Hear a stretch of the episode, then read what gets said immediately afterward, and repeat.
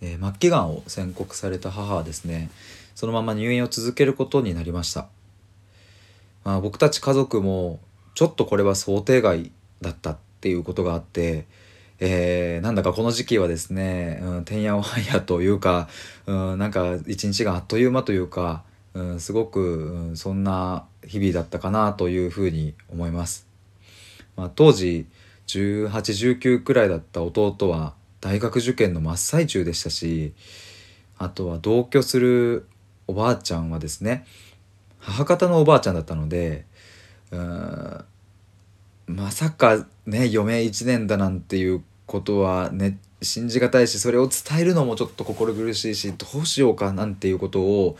うん、考えながら迷いながら模索しながら毎日が過ぎていったななんていうことを思います。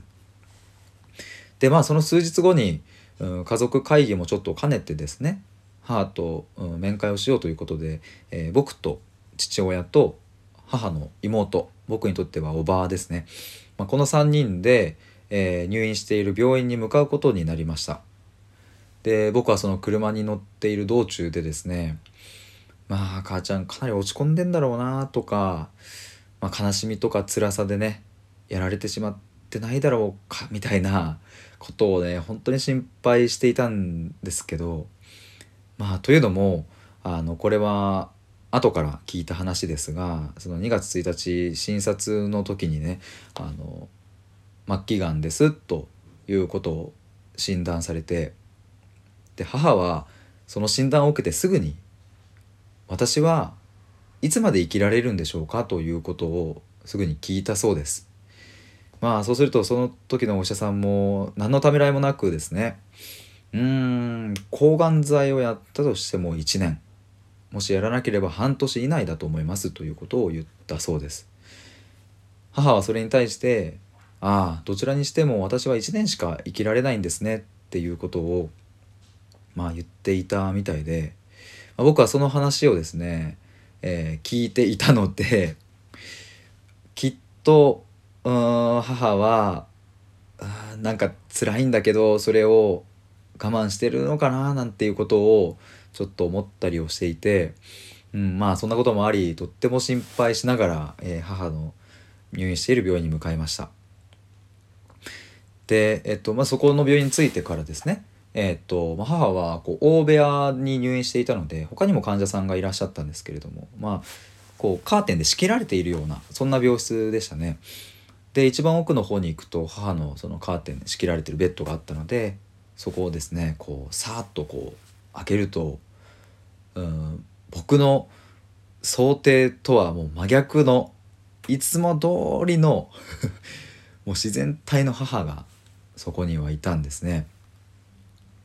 でまあ久しぶりなんか言ってで、まあ、心配かけちゃってごめんねっていう風な感じで母は言ってきて、まあ、なんだかちょっと申し訳なさそうな感じででもなんかニコッと笑っていてうんなんかその姿はその検査入院をする前の母と何ら変わりがないというかむしろちょっと元気になってんじゃねえかみたいな感じだったのでだから僕はなんかこうちょっとほっとしたような感覚もあったんですがまあそれにしても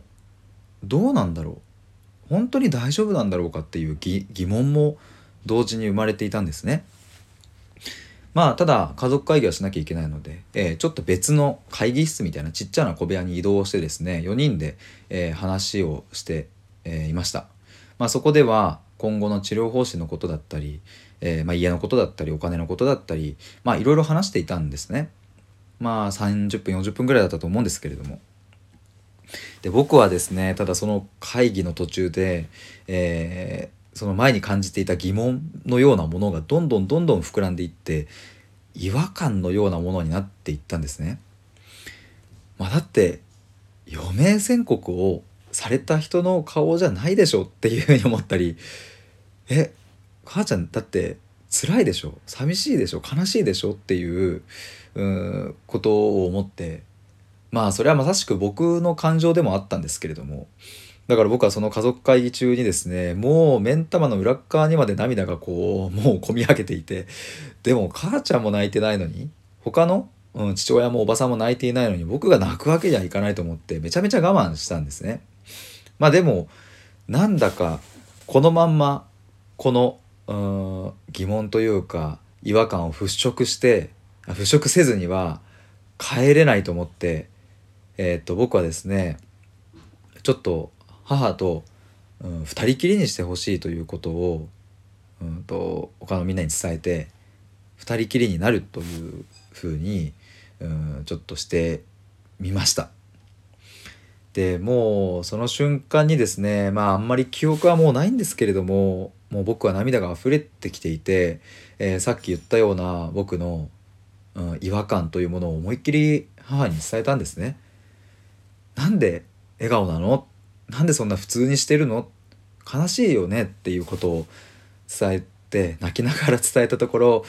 母もブワーッと涙を流してあのうん本当につらかったと。入院してから一切泣いていなかったしでもやっぱり心の奥底はとっても悲しくて辛くて寂しくて。弟は当時1819だったのでね、まあ、成人式は見れないのかなとかっていうことを考えていたりだとか、うん、子供たちが結婚したところや孫も見たかったし自分がもっと旅行にも行きたかったしでも私1年しか生きられないんだっていうことを涙ながらにブワーって話した時に僕はこれを聞けた時になんだかあやっぱ我慢してたんだよなと思って本音が聞けたことにとってもなんか安心してああよかったって思いながら、まあ、僕もずっと泣いてたんですけれども。まあでもそれでも母があと1年で死んでしまうのかっていうことを思うと、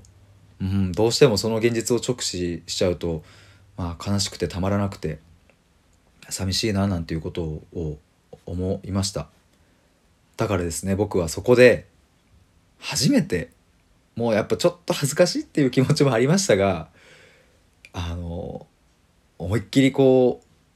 う抱きしめて「大丈夫絶対大丈夫」っていうふうに涙を流しながら、えー、声をかけていました気づいたら。なんかねこんなシーンはドラマでしか見たことないななんていうことを今思うと、うん、なんかそんな気もするんですけれどもでちょっぴりなんか恥ずかしいし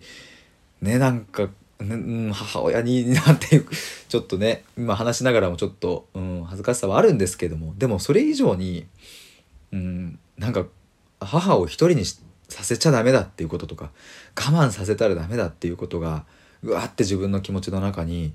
溢れてきて。まあ、気づいたらそんな行動をとっていたということです。まあでもこの瞬間っていうのは母にとって自分らしく生きるっていうことの、まあ、ある意味スタートだったのかもしれないですし